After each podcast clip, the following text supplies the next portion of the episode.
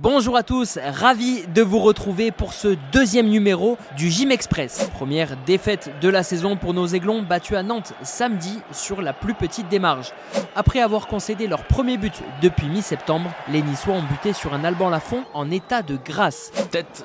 Oh la parade de Lafont Ça fait deux parades exceptionnelles d'Alban Lafont Centre de Bolani, la tête de Thuram et encore la parade de Lafont la parade exceptionnelle de la France Aïe aïe aïe aïe aïe C'est simple, selon le modèle des expected goals, le gardien nantais a permis aux siens d'éviter 2,83 buts. C'est tout simplement un record cette saison. Euh, un peu de déception, un peu de frustration, parce que c'est un match où, euh, par rapport au dernier match qu'on gagnait, euh, on a eu plus d'occasions franches avec des, des, beaux arrêts de la fond.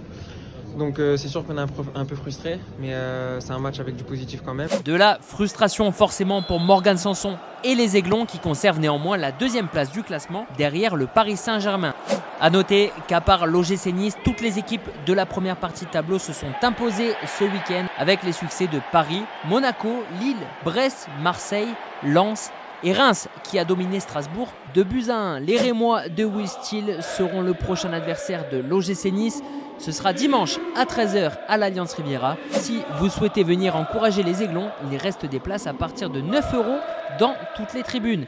A noter que vous ferez par la même occasion une bonne action puisqu'un euro par billet sera reversé au fonds de dotation de l'OGC Nice dans le cadre du Calena Tour, une opération qui vise à embellir le Noël de ceux qui en ont le plus besoin. Pour plus de renseignements, rendez-vous sur le site officiel de l'opération calenatour.ogcnice.com. Calena comme Noël en La journée de dimanche sera également marquée par des matchs de coupe. En Coupe de France féminine, c'est déjà le deuxième tour fédéral pour les Niçoises qui se sont qualifiées à Rodez au tour précédent et qui accueilleront Nîmes Métropole Gare dimanche à 16h. Côté centre de formation, c'est l'heure de l'entrée en lice en Coupe Gambardella. Ce sera à 14h30 dimanche sur la pelouse de l'AS Saint-Priest, club qui évolue en Régional 1.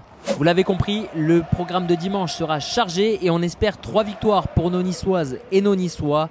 Il ne nous reste plus qu'à vous souhaiter une bonne journée, une bonne semaine et à dimanche. Ciao ciao